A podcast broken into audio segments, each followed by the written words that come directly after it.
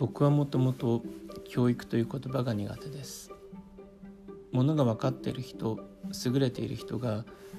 まだものが分かっていない人劣っている人に教えてあげるというようなイメージがあるからです。でも教える立場にある人も結局はいろんな弱さを抱えているのは当たり前のことです。それなのにどこか見栄を張ったり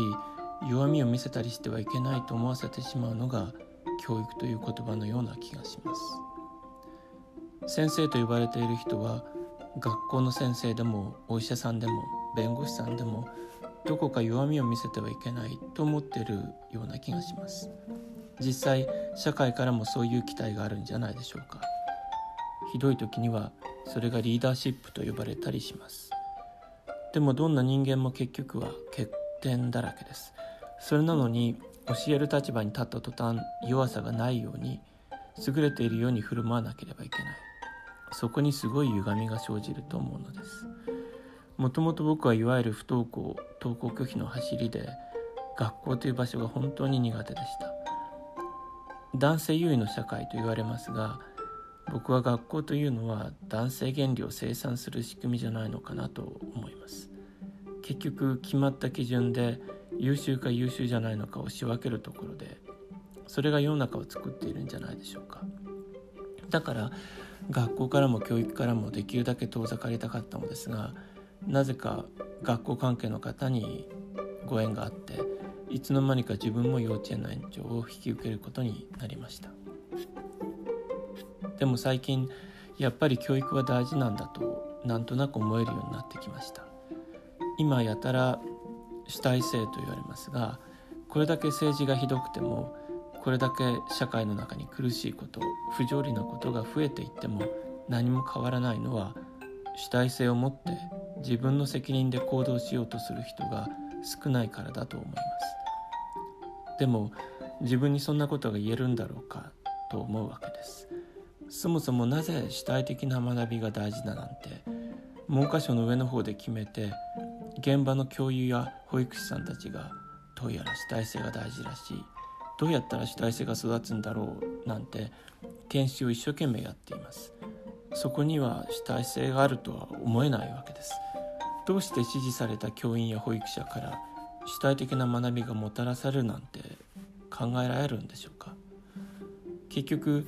主体性は上から指示するのでも子供に求めるものでもなくて自分で生み出すことしかできないものだと思います。だとすると僕自身も主体性は何かと今更ながら考えるわけです。するとかつて学校に行けなかった子どもの頃の自分の感性から始めなければならないと思いました。学校とか教育というものが無理してやるものじゃなくて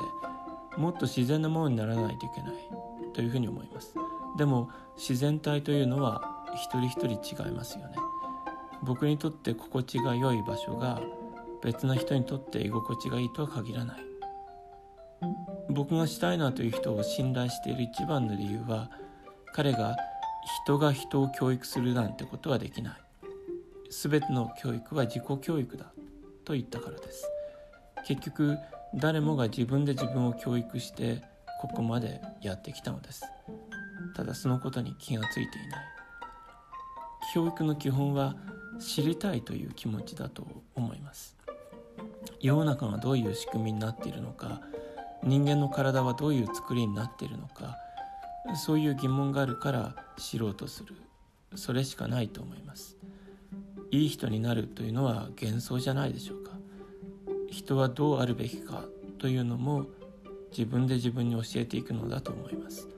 おそらくは身近なお手本をもとにして。だとしたら大人でも今の自分から始めるしかないわけです。その時自分は何を知りたいのかということが手がかりになると思います。あなたは今どんな疑問を持っていますか？どんな問いを抱えていますか？そういうことを考えても無駄だとか人には知らなくてもいいことがあるとかそういうことではなくて自分自身に対して知りたいという思いを徹底して尊重する。そこから教育が始まるんだと思います。その意味での教育はもともと主体的でしかないのです。僕は自分の幼稚園から自分の問いを発していきたいと思います。そうすると問いというものには自分でしか答えを見つけることができない問いと複数の人々が一緒に答えを探れる問いがあると思います。僕がここで問いかけることが別の人の問いに重なることがあるのではないか。そう思っています。